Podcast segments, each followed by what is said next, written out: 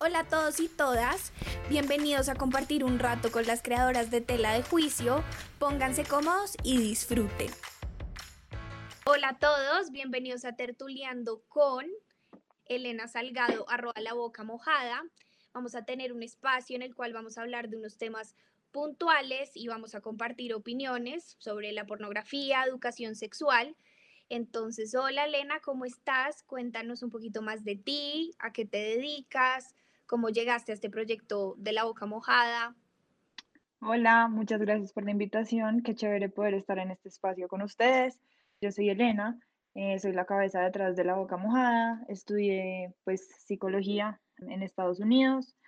Creo que mi experiencia en Nueva York, no solamente estudiando, sino también viviendo allá y saliéndome un poco como de los patrones pues de la cultura colombiana tan tradicional y conservadora, me hizo darme cuenta de cómo la sexualidad se relacionaba con la identidad y cómo la identidad sexual tenía una incidencia tan fuerte en nuestro bienestar.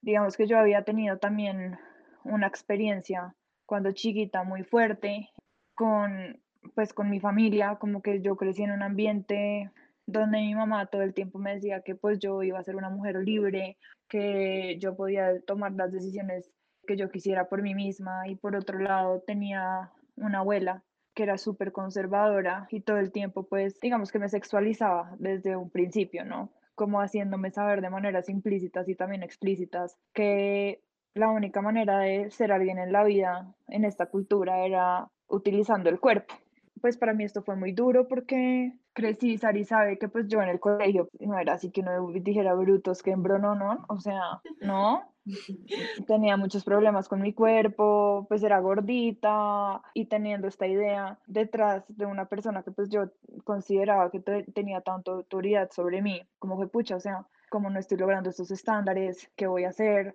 si no tengo nada más que ofrecer y como que esta idea de que solamente tenía para ofrecer algo que ni siquiera dentro de mi perspectiva yo sabía que tenía, porque era como, solo tengo una cosa para ofrecer, pero lo que tengo no es suficiente. Y cuando yo por fin me pude ir y pude ver como todos los cambios que había en la forma en que la gente pensaba, incluso pues yo iba a clase, por ejemplo, pónganle una clase empezando verano y era pues una niña rellenita con un crop top normal, jeans pegados y pues yo acá, o sea, acá la persona que se pone un crop top, pues mejor dicho, si no está más plana que una tabla, no hay opción, a menos de que pues sea una persona que esté conforme con su cuerpo, ¿no? Y pues digamos que todo este tipo de vainas pues también inciden en la sexualidad, o sea, la autoestima, como uno que se concibe uno mismo, incluso como uno toma decisiones, todo eso empieza a incidir. Obviamente pues yo estudiando psicología, ese tema pues me empezó a interesar mucho y sobre todo también después porque empecé a ver, o sea, yo venía a Colombia de vacaciones y ya yo con un mindset distinto de ir a clase y ver que mi compañera al lado levantaba la mano y tenía pelos en, la axila. Salía cinco.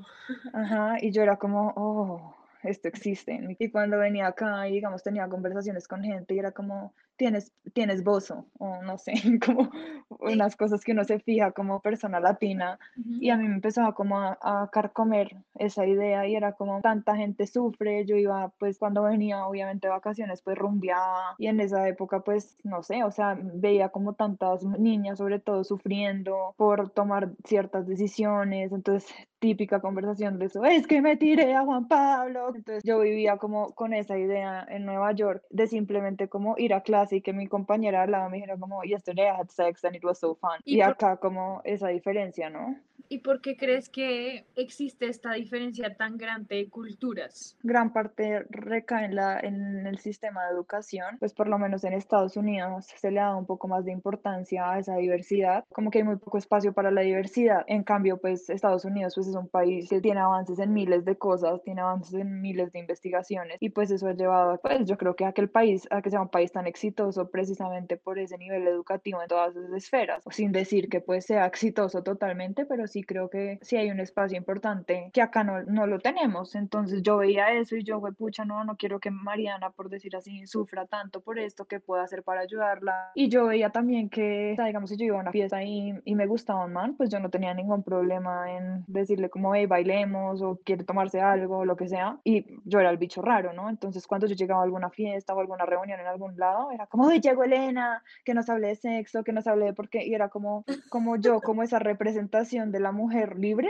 Sí. Y fue como, tengo que hacer algo al respecto. Y empecé la boca mojada en un principio como muy, bueno, voy a abrir una página para hablar de mis opiniones. Y después fue como, bueno, conocí a mi novio y el man fue como, tienes demasiado potencial en volver esto más grande, trata de esto. Y después, bueno, y como que empezó a crecer un poco más seria la cosa. Y ya, pues así empezó, como, como que es chévere porque tiene una historia personal y una motivación chévere de querer cambiar una realidad social que nos ha afectado tanto a tantas personas, no solamente las mujeres, ¿no? Porque yo me acuerdo en el colegio que, bueno, Saris también, seguramente en el mismo colegio y ustedes no sé en qué colegio estaban, pero pues en nuestro colegio era, era como que si alguien llegaba a mandar una foto en pelota, pues chao, o sea, suicidio social y la gente se iba del colegio y todo eso. Entonces, pues qué chévere poder hacer algo por la gente y eso fue realmente lo que me motivó. De hecho, sí, de hecho a mí me pasó en el colegio que yo estaba como en quinto, no sé si te acuerdas, bueno, me pasó con una amiga muy cercana y digamos, yo creo que desde mi inocencia en ese momento no como que no lo veía tan grave, ¿sabes? Como mis ganas eran como de ayudarla porque veía que estaba sufriendo, pero siento que de pronto desde mi casa y como en general la gente del colegio me hizo verlo muy malo, ¿sí? Entonces yo yo empecé como a adoptar esa actitud, sí, como respecto a lo que estaba pasando, cuando naturalmente yo quería era como ayudar. Entonces yo creo que esa sí fue una vez que lo sentí mucho, que la, es, ese tipo de comportamientos son aprendidos, es lo que trato de decir. Y además que lo que tú dices es muy cierto. Yo creo que en la universidad yo me di cuenta que en el colegio uno tiende como a tener actitudes, o bueno, yo estudié en un colegio femenino, entonces las niñas nos dábamos muy duro, como, ay, qué fulana se dio con tantos manes en la fiesta, uy, mucha perra, ¿sí? Nos llamábamos perras entre nosotras, nos juzgábamos horrible y luego en la universidad se da cuenta y dice, ¿por qué? En cambio, un man lo hace y ahí sí, uy, el man que levanta un montón, eh, no sé, siento que también fue un, como un cambio drástico el haberse dado cuenta de ese tipo de micromachismos que uno vive, digámoslo así. Es que no solamente uno vive, sino que uno también perpetúa, o sea, uno también se tiene que considerar como un ser activo de eso, porque yo también en el colegio pues era no con no, mucha perra tal vieja, eh, uno también hacía cosas y después las negaba por el miedo, pero también pues es una cosa que uno también perpetúa por, por, por los sistemas de opresión, ¿no? O sea, uno, uno, lo que decía Saris ahorita, como cuando uno está en el colegio, es, es un momento de la vida donde todavía uno no ha consolidado una personalidad, donde uno todavía es demasiado vulnerable a la sociedad, o sea, donde uno no tiene como un discurso establecido, donde uno no se puede parar con tanta convicción. Y pues en esos momentos uno también quiere ser, o sea, uno es un ser social, uno necesita pertenecer a un nicho, ¿no? Entonces, pues yo para qué iba a decir que me fascinaba echarme dedo si, si eso me iba a causar pues estar excluida, ¿no? O sea, prefería no, decir nada, no hacerlo. Eso era tabú, o sea, ¿quién se masturbara como así? O sea, yo creo que yo me acuerdo, entre mis amigas no intentábamos hablar y era como una pena entre nosotras, como eso era como, wow, no debería ser así. Ahí va la importancia de la educación sexual que yo siento que yo no tuve en mi colegio. Yo que,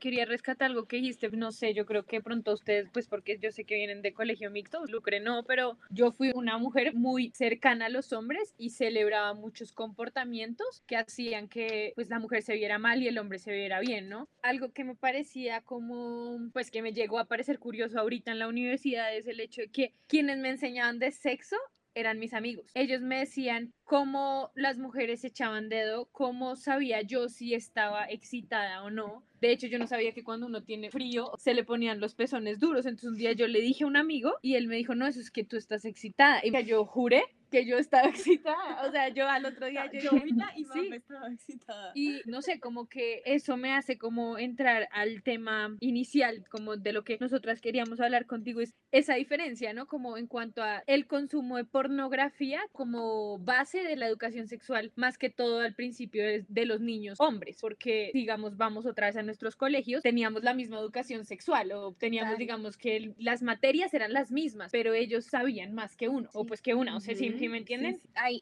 quiero agregar algo y es que realmente ahorita me puse a pensar como quién me educó sexualmente y la verdad, lo que yo veía. Cuando me puse como a ver porno que de chiquita creo que me dio curiosidad, como no sé por qué sentía placer por X o Y motivo y decía, chévere, pero realmente como que yo tuviera un espacio en, o en, mi colegio o en mi casa, me atrevo a decirlo. No, no es que mis papás lo vean como un tabú, pero igual siento que es por el solo hecho a veces, no sé, como de esa figura paterna y materna es como que no se quiere tocar mucho el tema, ¿sí saben? Y yo personalmente ahora que me puse a hacer la reflexión me di cuenta que fue o viendo porno o por mis experiencias que fui entendiendo que me gustaba, que no me gustaba, ¿sí saben? Entonces creo que sí es importante plantear. Total. Entonces yo sí creo que es muy importante la educación sexual desde que uno es muy pequeño, bueno, en la etapa de la preadolescencia, diría yo. L, ¿tú qué crees? Como, ¿Cuál es la época en la que es mejor iniciar como este tipo de educación?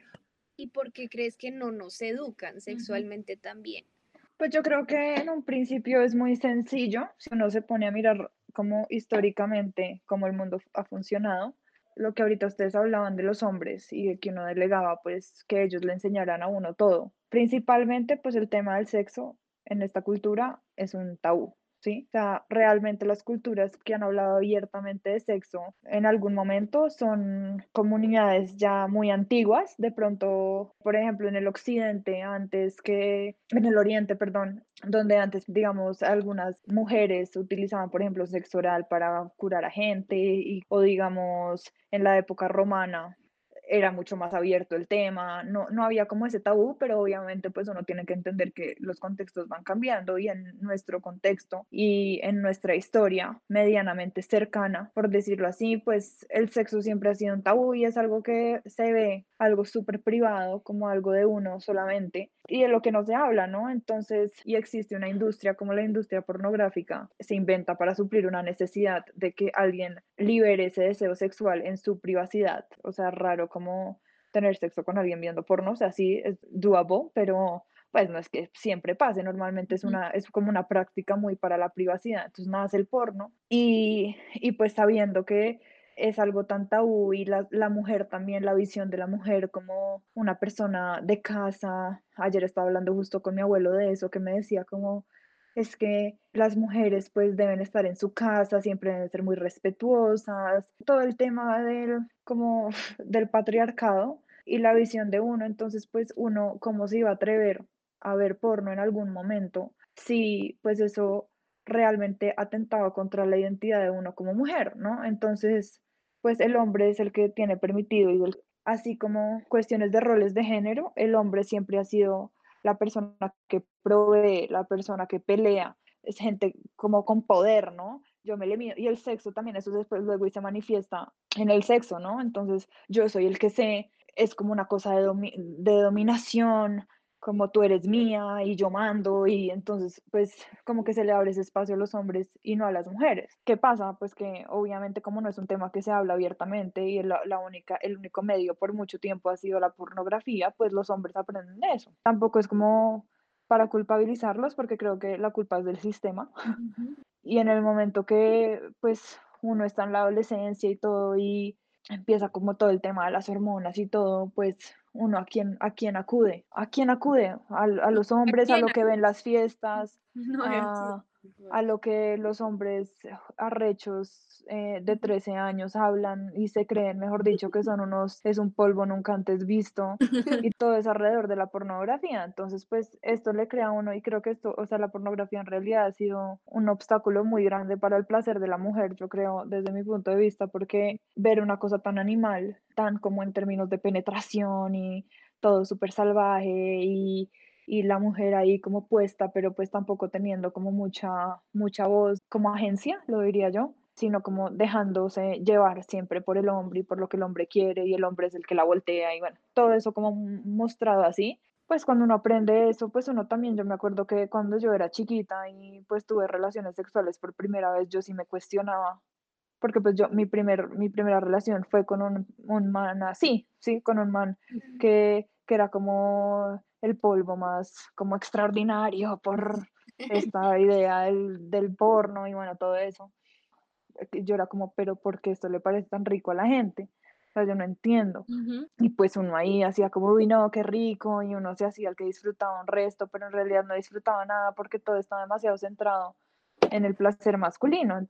Y pues como no hay otros espacios, entonces pues el porno se vuelve el único medio, ¿no? Yo creo que, bueno, volviendo, creo que hay una introducción muy larga a mi pensamiento sobre el tema, pero cuando uno debería empezar a educarse sexualmente, o sea, lo, primero, lo primordial es que hay que entender que la sexualidad no es solo la genitalidad. Es muy importante empezar a enseñarle a los niños chiquitos, chiquitos, o sea, en la primera infancia también un componente de sexualidad fuerte, ¿sí? ¿Qué quiere decir enseñar en la, sexualidad en la primera infancia? No es que yo vaya a coger a, un niño de 5 años y le vaya a decir, em, no, mira, entonces cuando tú crezcas y tengas 13, eh, lo que vas a hacer es coger este condón, pones, pues no, ¿sí? No, sino que es como, como que peleo por esa visión integral de la sexualidad. Hay formas de, de enseñarlo, entonces incluso poniendo límites, que es un límite, los límites son súper importantes para, para la sexualidad, ¿no? Entonces, enseñarle a que Tomás se sienta en esta silla y Elena en esta, y esta es la silla de Tomás y esta es la silla de Elena. Y si Elena no quiere que Tomás se le siente encima, pues Tomás tiene que respetar eso, ¿sí? Enseñar como todo el, todo el tema del, del cuerpo, ¿no? Cuáles son las partes del cuerpo con las que uno normalmente tiene interacción con las personas, cuáles son de pronto otras partes que son más íntimas permitirle a los niños que exploren. Los niños cuando chiquitos son súper genitales porque ellos, o sea, yo me acuerdo que yo cuando chiquita me masturbaba con mi Mickey Mouse y pues yo era feliz, obviamente no tenía ningún, ninguna connotación sexual. Cuando chiquita no está pensando a los, a los cuatro años, uy, es que Miguel, el de Prekinder B, pues no, o sea, como que eso no pasa. No se ha desarrollado eso. Lo que, está, lo que sí se ha desarrollado es como que el, el niño descubre que hay ciertas zonas del cuerpo que le generan más placer porque cuando uno no sabe lo que uno es y no sabe lo que a uno le gusta, eh, no sabe qué le genera más placer, que no, eh, cuando uno no puede establecer los límites, sino que los papás todo el tiempo se los están estableciendo a uno, pues creo que sí, desde un inicio pues de la vida se debe abordar el tema de la sexualidad, teniendo en cuenta el, tipo de temas que se deben tratar en cada edad y que se acorde pues al momento de desarrollo de cada persona. ¿Tú creerías que hay una edad ideal para poder consumirla siempre y cuando haya una buena educación sexual? ¿O qué crees como esta industria, como psicológicamente qué pasa? cuando uno consume eso? Pues realmente si uno, yo creo que si uno lo ve y lo trata con discreción, obviamente con límites, eh, no hay nada que sea patológico siempre y cuando no empiece como a, a, interceder en otras áreas de tu vida. Si tú ya no puedes ir a la universidad porque solo quieres ver Pornhub y ya, pues, o sea, ahí hay un problema, ¿no? Si cada vez, si todos los días sientes que tienes que ver porno, o sea, como este tipo de conductas cuando se vuelven obsesivas, como todo, pues es problemático. Yo creo que no hay que ponerle como un inicio, porque cada etapa del desarrollo pues también naturalmente va creando sus necesidades, o sea, no es que uno cuando tiene 13 uno le dicen, bueno, ya, y uno listo, ya voy y hacer la tarea, ¿no? Uno como que empieza naturalmente a sentir estas necesidades y me siento así, pues permítanse, o sea, yo creo que la, la recomendación para los papás que de pronto nos oyen o para la gente que en un futuro quiere tener hijos es como no sean tan limitantes porque eso es permitir a las personas explorar. Ahora, obviamente, yo sí creo que el porno sí tiene que ser visto como una forma de entretenimiento y no como una forma de educación sexual, pues porque no enseña nada, realmente no enseña nada. Una vez con un man, de hecho era mi novio, y era como que yo siento que muchas veces la pornografía también como que perpetúa como ideales de cómo nos tenemos que ver nosotras y digamos como si él lo tiene que tener de tal tamaño o de tal tamaño, ¿sí? Yo estaba con esa persona y pues sí, pues yo no tengo las tetas grandes y yo les he contado eso a ellas. Y es como que el man me decía como, no, es que tus tetas no son grandes y, ¿saben? Bueno, y yo después de eso quedé súper traumatizada y cuando iba a estar con otro man, como que no me gustaba, ¿saben? Que, que me quitara el brasier porque automáticamente iba a decir como, ay, sí, mis tetas son súper pequeñas, no voy a poder hacer no sé, no poder hacerle una rusa al man, eh, son demasiado pequeñas, entonces automáticamente también me comencé a cerrar en la parte sexual. Como no sé si tú tienes como la percepción de que el porno también refuerza como esos estándares de cómo nos tenemos que ver nosotras, cómo lo tienen que tener ellos. ¿Qué acciones sí excitan y qué acciones no excitan tanto? O sea, totalmente verdad que el porno refuerza esos estándares, que no solamente son producto del porno, ¿no? También son producto de un sistema. digamos que existen todos estos estándares de lo que uno debería hacer y sobre todo también de lo que uno debería hacer en un momento de genitalidad, ¿no? Yo creo que tal vez más allá de, no lo adjudicaría tanto al porno, creo que en el porno se muestra, pero también se muestra porque socialmente siempre ha sido una necesidad que ha partido de otro sistema, entonces es como, sobre todo en esta cultura, que es una cultura súper narco, entonces pues todas nos superamos las tetas y todo el mundo, y el culo y todo, y la lipo, cada vez es lo que pega, ¿qué, ¿qué vamos a hacer? Entonces pues el porno representa eso, porque el porno pues es una industria, el porno necesita hacer plata, pues ¿qué va a mostrar? a una vieja tetiplana, a una vieja gorda que nunca ha gustado en la sociedad desafortunadamente. el porno no muestra nada real. En esta cultura las flacas tienen poder sobre las que son más rellenitas y pues a que una industria que necesita hacer plata va a mostrar algo que a la gente no le gusta. Es desafortunado, pero es cierto. Entonces también refuerza ya muchas inseguridades frente a la, lo natural que es el sexo, como que está demasiado animalizado por esos fetiches también yo creo que de dominación y, y todo este tema. Entonces, eh, pues hay muchas personas que tienen inseguridades, pues sobre todo mujeres, como es que yo no sé si me estoy moviendo bien, mejor dicho, yo creo que la gente entra a la idea de un polvo, o sea, a, a una persona, una vieja le, le escribe un man como ya voy a recogerte, y supongamos que ya saben que van a tirar, y uno empieza con un montón de inseguridades, como marica, ¿será que si voy a aguantar? ¿Tengo mal estado físico?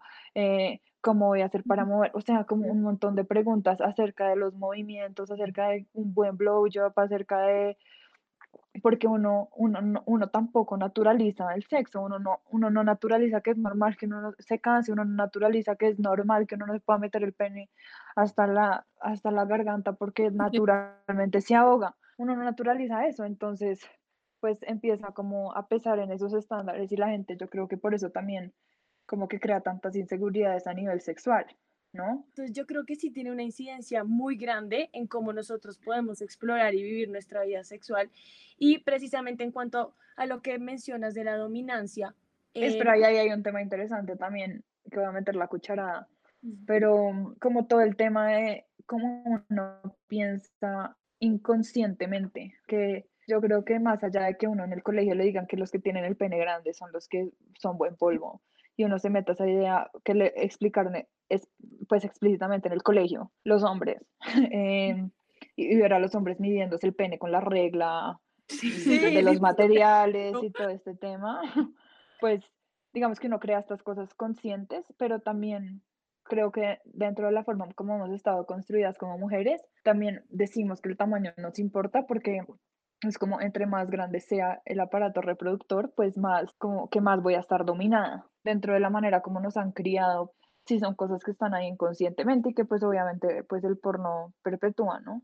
Hablando de eso, estaba pensando que yo de pronto me vendo la idea falsa que creo que me parecería más rico que me dominen a yo dominar. Muchas veces yo decía como, es que, es que verdaderamente eso es lo que a mí me excita, ¿sabes? Como que a mí que me manden me excita, pero Hace poco estaba escuchando a, un, a una sexóloga y decía, hay que preguntarse realmente si te excita o te enseñaron a que te excite. Y en redes sociales, porque nadie se sentó a explicarme esto y pues tú sabrás más que nosotras, pues como psicóloga, en redes sociales una niña decía, no se asusten si ustedes como mujeres ven pornografía solo de mujeres. Y antes de tener, digamos, que amigas con las que puedo hablar libremente este tema, pues yo sí pensaba eso y yo como, pucha, ella decía, es que no es tan agradable ver cómo te someten, cómo te obligan, cómo la chupan tan desaforadamente. Entonces, pues no sé tú qué pienses frente a esta temática, como de la dominancia y del porno que uno decide ver y consumir. Pues es igual que el tema de los sueños mojados. No sé si alguien alguna vez ha tenido un sueño mojado con alguna amiga. Yo he tenido sueños mojados con mi mamá. O sea, uno se asusta y yo el otro día me levanto como, ¿qué me pasó? Como así, o sea, ¿sí?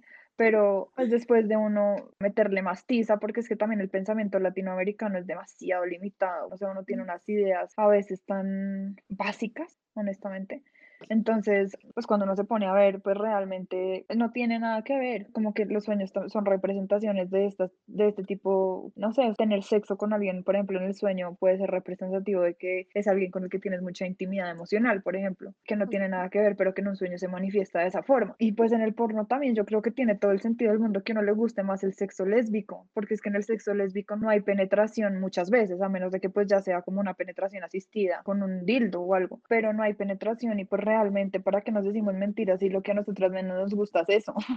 No sé, yo creo que nosotros también, nuestra generación tuvo y eso es también algo chévere de la boca mojada, porque siento que como que construye a las adolescentes nueva era a poder explorar otros universos, porque creo que a nosotras nos tocó un poco, o sea, a la generación antes de nosotras, pues les tocó como un, algo mucho más censurado. En nuestra generación ya se fue como abriendo un poquito, pero todo estaba demasiado ligado al tema de los hombres. O sea, si uno se pone a hacer una encuesta en la boca mojada, yo creo que la mayoría de mujeres de verdad empezaron a descubrir su cuerpo hace dos años. Y pues el porno también me atrae a la mente un montón de fetiches que pues chévere si uno los quiere cumplir, pero creo que hay muchas cosas que no se evalúan por, por, el, que, por el querer cumplir el fetiche, por ejemplo, un trío. Entonces es como, no, sí, hagamos, o sea, no sé, típico de man. Sí. Cuando vamos a hacer un trío, qué rico, es que sería, sería tan rico ver como otra, o como otra persona, como otra vieja te la chupa, me vendría de uno, bueno, todo este tipo de cosas así. En verdad todo es demasiado como ido hacia la genitalidad, ¿no? Entonces creo que, digamos, las cosas que yo no digo que el porno, o sea, retracto lo dicho de que el porno no enseña nada, no, no enseña nada, se enseña demasiado poquito, yo creo que menos del 0.1% de lo que es la sexualidad, pero pues yo creo que es como cuestión de ir cogiendo esas cosas chiquiticas, no creer que pues uno es una actriz, una, una actriz porno porque pues pues chévere si lo quiere ser, todo bien, pero pues si esa no es nuestra profesión, también naturalicemos el sexo, ¿no? Naturalicemos que no siempre toca venirse, ¿no? Porque es con toda esta idea, y uno también de vieja, pues también si uno está con un man y el man no se viene, es como ya no le gusto, le parece, entonces pues es como todo un tema de inseguridades, porque en el porno todo el tiempo se vienen, porque en el porno todo el tiempo están erectos, si uno de pronto, no sé, fue a una fiesta a rumbear y llegó y se arrechó y el novio no se le para, uno no, uno no es capaz de pensar como, bueno, ¿cuáles eran las eh, formas por las que de pronto no se le está parando? Está borracho. No, uno lo único que piensa es como... No le gusto. Sí, ya no le gusto. Al polvo, ajá. Entonces, pues yo creo que en ese sentido, y una de las preguntas que no sé si alguien hacía en algún momento o la estábamos hablando antes de empezar a grabar el podcast, pues sí era como qué efectos emocionales tiene eso, ¿no? Y cómo también concebimos nuestra sexualidad y lo que decidimos aprender para estar tranquilos, ¿no? Quedé con la intriga en cuanto a tu página de Instagram de la boca mojada. ¿Qué te ha sorprendido? Como que, que has descubierto como algún patrón recurrente en cuanto a esta sexualidad y todo eso, como que tú digas, uff, no, esto no me lo esperaba.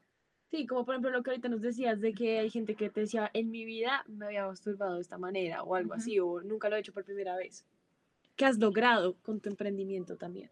Pues una de las cosas que más me he dado cuenta, que tal vez no, no lo tenían tanto en consideración antes, era también el sufrimiento de los hombres. Hay muchos hombres que me escriben todo el tiempo como, tengo esta inseguridad, eh, no se me para por esto y esto y lo otro, me estoy viniendo muy rápido, temas de identidad, de género, todas estas cosas que yo creo que también uno, porque, o sea, el hombre ha tenido mucho poder en, pues, casi todo, ¿no? En la vida, pero tener ese poder también tiene sus implicaciones y trae sus consecuencias, ¿no? Entonces, las personas, entonces cuando un hombre no es animal, cuando un hombre no es, mejor dicho, el más grande, cuando no va al gimnasio, sino que es un flaquillo ahí, X, pues entonces esa inseguridad como de ya no soy y no puedo cumplir con estos estándares, ¿no? Entonces, creo que también como crear conciencia de que el tema de la sexualidad no es un tema que solamente nos haya afectado a nosotras como las mujeres, sino como, como sociedad, porque realmente todos estamos involucrados y a todos nos, nos afecta. ¿Sabes? Algo que me pareció muy chévere de la boca mojada y de todos esos emprendimientos que han sacado, como, sí, no sé, también ahorita en cuarentena está en furor, pues eso me di cuenta yo, como los juguetes sexuales, como tengo muchas amigas que los han comprado, que les han encantado, y yo creo que hace como un año y medio, dos años, nunca contemplé la idea de hacerlo, de cómo comprarlo, ¿sí? Entonces me parece que también normaliza mucho la situación y como que también es, o sea, es algo chévere, rico, también que lo que tú dices concientiza, también es un espacio para ayudar y resolver muchas dudas, entonces me parece también una propuesta muy chévere. No sé si es así, pero te quería preguntar, de todo lo que nos has dicho, bueno, digamos el tema de los pelos, mm, el tema de el deseo de la mujer, incluso lo que dijiste de los hombres, también siento que es muy cierto. Sí, como que ellos tienen también, por decirlo así, cierta responsabilidad y eso es como por lo que nos han vendido, lo que nos han mostrado y para mí sí sería como interesante saber, que no sé si se dice así, cómo desaprendemos como esas cosas. Para sí, sí, deconstruimos eso que nos han mostrado que es rico, eso que nos han mostrado que está aceptado, eso, eso que nos venden como el sexo ideal? Pues yo creo que la respuesta está en ser disruptivo. Um, o sea, lo único que trae el cambio realmente es ponerse la 10 y pararse ahí y empezar a romper con esos esquemas de frente, con, con cosas que sean reales, ¿no? O sea, con mostrarle a, la, a nuestras parejas y a las personas con las que estamos realmente cuáles son esas zonas de placer, cómo han malentendido el placer, incluso cómo empezar a guiar a las personas, cómo tomar más agencia, pero creo que más allá de, de eso es como un trabajo interno de uno entender como mujer sobre todo, yo creo que uno tiene una voz. Y para eso, yo creo que por eso es que, o sea, yo no, en la boca mojada no vendo productos porque quiero hacer plata, o sea, pues tengo que vivir de eso, pero, pero el objetivo central es porque yo creo que permitirle a las personas tener herramientas para conocer lo que son, va más allá de, de esto vibra rico y qué chimba, sino nos enseña y nos da como, fue pucha, o sea, yo soy un agente activo de esta situación. Sí, yo soy un agente activo cuando estoy tirando, porque yo también estoy sintiendo, que es creo que es algo que nunca hemos aprendido y es como no somos agentes, sino que somos objeto, ¿no? Pues creo que también es como cuestión de irlo trabajando como nos vaya saliendo naturalmente, porque forzarse y todo a cambiar creo que también trae un montón de cosas con las que uno no está de acuerdo. Creo que es muy importante individualizar la experiencia, que hablábamos de que ahora hay un montón de, de, de proyectos feministas que buscan y, y, pelean por el, por el derecho de la mujer en términos de placer sexual y eso. Digamos que problemático también porque hay gente que no sea, no, no sea como desecho de ciertas cosas eh, y todavía no se siente cómoda haciendo eso. Entonces, listo, ahora todas nos masturbamos, pero las que no se masturban, entonces ahora son las raras, ¿no? Y como eso también afecta el, el, lado emocional, ¿no? Eh, muchas niñas me escriben como, es que yo ya me trato de masturbar, pero te juro que no puedo, no siento nada, que me pasará? Men, no estás lista. Y también normalizar que hay ciertas cosas también conservadoras que uno quiere mantener y me vale huevo y mantengo esto y estas son mis necesidades, pero es como empezar a individualizar esa experiencia y ver realmente y genuinamente uno que, ¿Qué quiere? Que, quiere, ¿sí? Y ahorita Sari decía algo que es muy cierto y es como en realidad nada es genuino, muy pocas cosas son genuinas. Uno dice que son genuinos, uno dice que es genuino que uno se alice el pelo porque le gusta más el pelo liso, pero no es genuino. Si el pelo crespo estuviera de moda, pues sería otro cuento distinto, ¿no? Pensando que te hace sentir bien y hay cosas que no importa que uno lo hagan sentir bien porque son medias tampoco hay que ir en contra de toda la corriente, pero cuando uno pierde la agencia como persona y se entrega al deseo del otro, pues eso también se manifiesta en todo, ¿no? O sea, no solamente en, en lo que yo hago en la cama, sino que entonces también como no soy capaz de decir que me hagan esto o lo otro en, mi, en el ambiente sexual, entonces tampoco soy capaz de, cuando mi esposo me pregunte qué quiero de comer, yo decirle que prefiero una ensalada a KFC, porque se pierde la agencia. Entonces, pues es como por eso es que yo digo que es tan importante lidiar con el tema de la, como una mirada holística de, de la sexualidad. Yo creo que, pues, digamos que primero para concluir quería resaltar algo con la pregunta que hizo Sara, y es que yo solo aprendí a hablar libremente de sextear, de, de masturbación cuando las conocí a ustedes dos. Eh, de verdad, en serio, cuando las conocí a ustedes dos. Si no, yo no, yo era a la que acudían mis amigas para hablar de, esos temas, pero yo nunca hablaba de lo que yo sentía realmente. A mí no me importaba que me hablaran de ese tema, no lo juzgaba, pero eso como primera idea global del podcast me parece chévere como tener en cuenta eso que dice Elena, que es como dejar de juzgar al otro, porque es que cada uno vive su, lo que dices, cada uno vive su experiencia. Si yo no estoy lista para masturbarme, si no estoy lista para tirar, si el man no está listo para sabérselas todas en la cama, que es apenas lógico, eh, está bien. Entonces, primero, no ver eso. Y segundo, me parece también chévere lo que dices en cuanto a saber lo que realmente quiero. Porque de fondo, pues uno sí es una persona llena, llena de creencias o llena de creencias, una persona que le inculcaron miedos ajenos porque no son tuyos, entonces, saber de fondo qué quiere uno, ¿no? para poder disfrutarse el sexo, disfrutarse, pues, ver las, la pornografía, masturbarse eh, y ya. Yo creo, Ele, si quieres, cuéntanos un poco más de cómo, o sea, cuánto tiempo llevas con este proyecto. Y, que invites a, los oyentes a seguirnos. Em, bueno, llevo con el proyecto un año y medio, creo. Y pues es un proyecto que sí busca normalizar las, las conversaciones alrededor de la sexualidad y la diversidad. Eh, quiero como crear un espacio donde la gente no solamente aprenda, sino también se sienta libre de hablar. Creo que hablar o sea, uno no solamente enseña sexualidad a través de la teoría y uno no enseña nada solamente a través de la teoría, uno también enseña a través de entender a las personas como sistemas y entender de dónde vienen esas necesidades, de explorar el contexto, ¿sí? Uno no, uno no logra nada dando consejos o diciéndole a la gente eh, formas de hacer mejor o de empoderarse si no sabe cuáles son las necesidades de, de las comunidades, eso es básico, ¿no? Entonces, eh, digamos que eh, la boca mojada sí busca tener ese espacio. Yo quiero empoderar pues a las personas a que se puedan reconciliar con, con la idea de lo que son como seres sexuales, a que se puedan aceptar como seres sexuales y no haya tanta pelea contra eso, y a que también se empoderen, no, no que se empoderen a vivir la una sexualidad preestablecida, porque eso no existe, lo que lo que le sirve a Sara puede que no me sirva a mí, ¿no? Entonces, eh, es como tratar de, sí, incentivar mucho que así como uno toma muchas decisiones individuales en la vida y uno decide tener su camino único en la vida, uno también tiene un camino único de su sexualidad que está compuesto por todas las experiencias, por todos los valores y por todas las creencias que uno tiene. Y eso no es comparable con, con lo de la otra persona. Entonces es como empoderar un poco hacia eso y, traer, tratar de a través de ese empoderamiento y esas conversaciones, sí hacer ese esfuerzo por romper esos esquemas sociales que han existido por tanto tiempo en esta cultura que nos han hecho tanto daño. Entonces, o sea, es una forma de activismo donde no solamente soy yo, sino que es toda la comunidad incluida y eso es lo que me parece más bonito.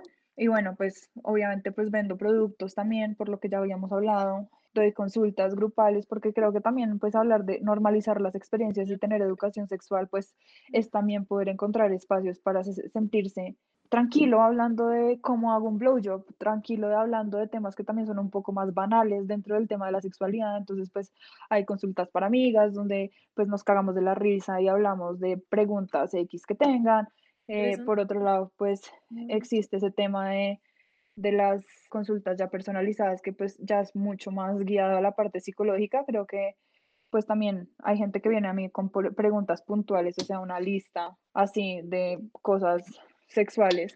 Y pues yo respondo, también estoy abierta a eso, pero digamos que lo que más me llena así es cambiar, como cambiar una sociedad y una mentalidad desde el interior, porque siento que desde el exterior pues tampoco es que tenga mucho propósito. Entonces pues si me quieren seguir, es arroba la boca mojada en redes, estoy súper abierta, yo soy parchada y tranquila, entonces pues también me pueden preguntar lo que, pues si tienen dudas pues puntuales por ahí, por direct, si les gustaría como hablar de ciertos temas, pues también para que me ayuden, creo que yo no sé todo lo que la gente quiere saber, ni todo lo que la gente necesita, entonces pues también es como un trabajo conjunto, ¿no? Pero mil gracias por la invitación, pasé muy feliz, estuvo muy interesante y me llevo muchas cosas que aprendí de ustedes también. Ele, muchas gracias a ti por darnos este espacio, por también por tu tiempo. La verdad, siempre es chévere poder hablar de estos temas, de aprender siempre algo nuevo cada día, porque hay muchas preguntas frente a este tema y es muy bueno aclararlo. Entonces, de verdad, muchas gracias. Eres una dura y qué rico. Gracias. Esta entrevista. Y no olviden que hoy estuvimos tertuleando con arroba la boca mojada